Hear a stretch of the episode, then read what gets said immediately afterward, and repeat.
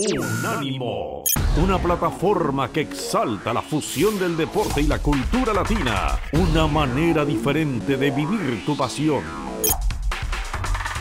Hola, ¿qué tal amigos de Halo Bundesliga? Es un placer saludarlos como todas las semanas. Yo soy Daniel El Puma Reyes y del otro lado de mi pantalla con una sonrisa y con un par de bufandas que tiene en la parte de atrás, que no voy a decir de qué equipo son.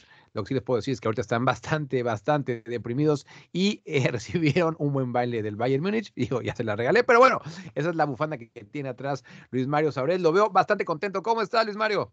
¿Cómo estás, amigo Dani? Por supuesto que estoy contento, papá, de estar contigo en Halo Bundesliga para platicar acerca de una jornada más, la número 15 en la Bundesliga. Ya, ya se nos está acabando el año, ¿eh?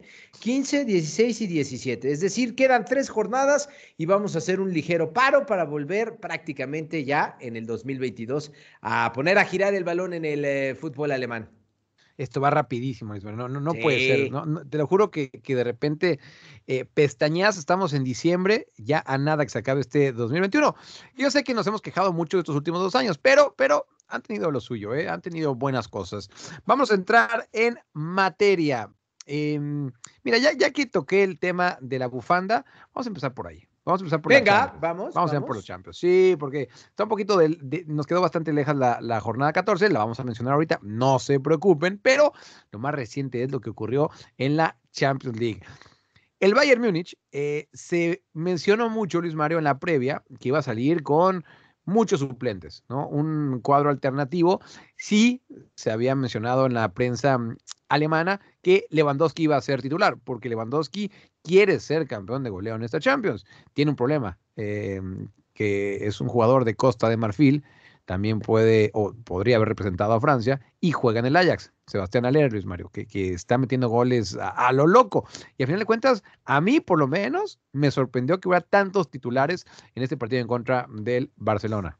Pareciera, Dani, que tenían guardado, eh, la verdad, tenían guardado eh, ese coraje contra el Barcelona, lo cual me parece, te lo digo a título personal, extraordinario, que le dé ese peso específico el Bayern Múnich, que simple y sencillamente arrasó en la fase de grupos, disputó seis partidos, ganó los seis partidos, o sea, caminando, diríamoslo. Eh, lleva cuatro partidos consecutivos eh, manifestándose en cuanto a las anotaciones. Y bueno, es el alemán que representa a la Bundesliga en la UEFA Champions League. Porque si tú revisas los que están clasificados, que son 16, solamente tenemos a un alemán y se llama Bayern Múnich. Y el Bayern Múnich va a ser candidato, sí o sí. Yo no lo veo fuera, lo veo incluso como contendiente a, la disputa, querido Dani, de lo que será este torneo en la UEFA Champions League. Y qué buena noticia que eh, el equipo de Julian Nagelsmann no bajó los brazos a pesar de que enfrentó al Barcelona y que incluso pudo haberle echado la mano eh, en determinado momento para que se diera una combinación de resultados. Que bueno, más allá de eso, el Benfica hizo lo que tenía que hacer y el eh, equipo del Bayern Múnich también lo hizo y lo hizo bien. Y aparte dio la impresión, es Mario, que, que jugaron no con el pie a fondo del acelerador. ¿eh? Eh, si, si, hubiera sido así, me parece que hubiera sido todavía un, un, marcador de escándalo. Decirle a la gente que en tres partidos que se han enfrentado el Barcelona y el Bayern Múnich, eh, les han metido 14 goles los alemanes a los catalanes. 14 goles en tres partidos. Esto, lo, lo, digo y todavía no lo puedo creer, Luis Mario. O sea, dices esa, esa cantidad y aparte contra un equipo, bueno, que ahorita no lo está pasando bien, pero un equipo top, el Bayern Múnich les ha metido 14 goles al Barcelona. Lo siento, lo tuve que repetir otra vez. Eh, no estoy molestándote, Luis Mario, pero nada más eh, es lo. Y, y antes de, de pasar a otro tema, decir las declaraciones de Thomas Müller, que, que declaró que, que, a él le gusta jugar con el Barcelona porque siempre les marca goles. Vaya que hizo enojar esta, esta respuesta a los aficionados. Pero, pero no Barcelona. lo veo mal, Dani, no, no, lo veo mal. Es un tipo, es un tipo que eh, para muchos podría ser que se le va la boca muy fácil, pero es que no es que se le vaya habla mucho y cumple mucho. O sea, bueno. no, es un tipo, no es un tipo que vaya a soltar algo y que no lo vaya a cumplir. Cada vez que abre la boca Thomas Müller, sucede en el terreno de juego. Es una lástima que en esta fase de grupos, como bien señalabas, el, el, el líder de goleo en la Bundesliga, que es Robert Lewandowski, se quedó como sublíder de goleo en esta, en, en esta fase. Ya bien citabas, nueve goles del polaco, pero Sebastián Hala, que jugó en la Bundesliga con el Ajax, sí, marcó diez. Y además marcó en las seis jornadas que disputó. O sea, solamente lo había hecho Cristiano Ronaldo eso antes. Es correcto. Solamente Cristiano Ronaldo en la 17-18, si no, si no mal recuerdo. Em, impresionante lo, lo del francés. Bueno, digo francés es la costumbre, pero realmente representa a Costa Merfil. Y para este último repaso, lo que ya decía Luis Mario, que el Bayern Múnich es el único equipo alemán que va a estar en los octavos de final de la máxima competición europea. Decirles que Eso es de llamar la atención, ¿eh? Totalmente, Luis Mario. Sí, sí, sí. Y es un dato que, que, no, como que había pasado por debajo del radar. Y, y, y, bueno, por eso existe Halo Bundesliga para mencionar ese tipo de, cosas. Sí, es, es, un dato, Luis Mario, que a priori no lo esperábamos. A ver, vamos equipo por equipo. Lo del Leipzig sí se esperaba, porque si estás en un grupo con el Manchester City, con el PSG, Luis Mario, ahí no había de otra, ¿no? Ah, ahí yo veo una buena noticia, porque Leipzig parecía que se iba a quedar sin competencia europea, ¿eh? Se iba con las manos vacías y logró colarse como tercer lugar, lo cual le acredita la posibilidad de jugar ese playoff de, de, la segunda ronda de la UEFA Europa League. Eh, hay unos que le dicen playoff, otros dicen los 16 avos de final, pero bueno, ahí está el Leipzig. Para mí, decepción el Dortmund.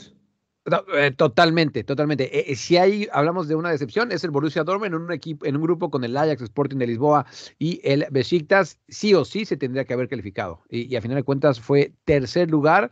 Em, decepcionante lo que ocurrió con, con, el Borussia Dortmund y no solo eso, salió humillado cada vez que jugó en contra del Ajax. Ese orgullo, Luis Mario, uy, quedó, quedó muy tocado. Em, y el Wolfsburgo, Wolfsburgo sí se quedaron sin absolutamente nada. sin Champions, este, Europa. Eh, triste este Wolfsburgo que, que, culminó como cuarto lugar de la tabla general el torneo pasado, que le da la posibilidad de la disputa de esta contienda. Pero hoy el Wolfsburgo eh, es, octavo en la tabla general del, del fútbol alemán. Eh, no le fue nada bien. tú lo señalabas. Yo no te quería creer, ah, te lo digo abiertamente. yo no te quería creer el tema de Mark Van Pommel. Y fue un fracaso. Es una realidad. El, el, el Wolfsburg fue un fracaso no solamente a, lo individual del equipo, en lo colectivo, un fracaso para la Bundesliga. Metes cuatro, te sobrevive uno y al menos los otros dos sobreviven en la UEFA Europa League. El Wolfsburgo es un fracaso para la Bundesliga. Tremendo, aparte en un grupo que a priori no era tan complicado. Decíamos lo de Leipzig, pues sí, no nada que reprochar. En el caso de el eh, Wolfsburgo, sí, era un grupo relativa, no, no te voy a decir que es sencillo, pero no para haber quedado último. Em, el repaso por la Europa League, bueno, pues eh, el Eintracht Frankfurt sí calificó en el grupo D, va directamente a los octavos de final, ya lo decía Luis Mario, eh, esta nueva Em, esta implementación de la UEFA, que no hay 16 avos como tal, y lo dices bien, ahora es un playoff, bueno, no tiene problema. Lo del primer lugar de cada grupo no tenía problema y se iba directamente a los octavos. El Eintracht Frankfurt está del otro lado, lo mismo que el Bayer Leverkusen, que también quedaron primer lugar. Em, lo lógico, ¿no, Luis Mario? Ahí sí se dio la lógica. Y, vamos a agregar acá que eh, la UEFA Europa League se convierte en una gran posibilidad para los equipos alemanes. Ya citabas a dos, el Borussia Dortmund, el Leipzig. O sea, estamos hablando de, posibilidades reales de estos equipos de estar peleando por lo que será este título. Estamos hablando de cuatro instituciones, Frankfurt, Leverkusen, Dortmund y el conjunto de Leipzig en esta contienda. Vamos a ver cómo les va a los que vienen provenientes de la Champions, porque todavía no sabemos cómo quedarán de alguna manera los cruces. Eso va a ser sumamente interesante, va a llamar la atención, pero de alguna manera el fútbol alemán sigue con presencia en competencia europea. Fracasó en Champions, sí, así lo digo abiertamente. Fracasó porque tenía cuatro equipos, solamente clasificó uno, pero mantiene cuatro equipos en la UEFA Europa League, lo cual también puede ser una, una noticia positiva. No, totalmente, totalmente, Luis Mario. Y nada más para mencionar, estoy triste porque el Unión Berlín, mi Unión Berlín, se despide de la Conference League. Necesitaba ganar. El, único alemán en esa competencia. Correcto, el único equipo alemán. Tenía que ganar el último partido en contra de Slavia de Praga. No lo hicieron y con eso se quedaron fuera. Nos quedamos fuera, déjame decirlo, Luis Mario. Ahora sí, vámonos con un repaso bastante rápido de la fecha 14. Mario, yo, creo que de los demás partidos nada más decimos los marcadores. Eh, del que sí quiero hablar es del juegazo, del juegazo del fin de semana pasado. Creo que no hubo un juego em, en todo el mundo que hubiera estado tan bueno y que además tuvo de todo. Eh, estamos hablando de ese Borussia Dortmund en contra del Bayern Munich que tuvo como protagonista al árbitro. Dicho sea de paso, mi estimado Luis Mario, este árbitro también Félix el partido- Sí, pitó, pitó el PSB en contra de la Real Sociedad. Tú lo viste, lo pasa Fox Sports allá en México, la, la, la mm, Europa League. Un arbitraje tristísimo lo que vimos en San Sebastián. Pero bueno, me estoy desviando un poco del tema.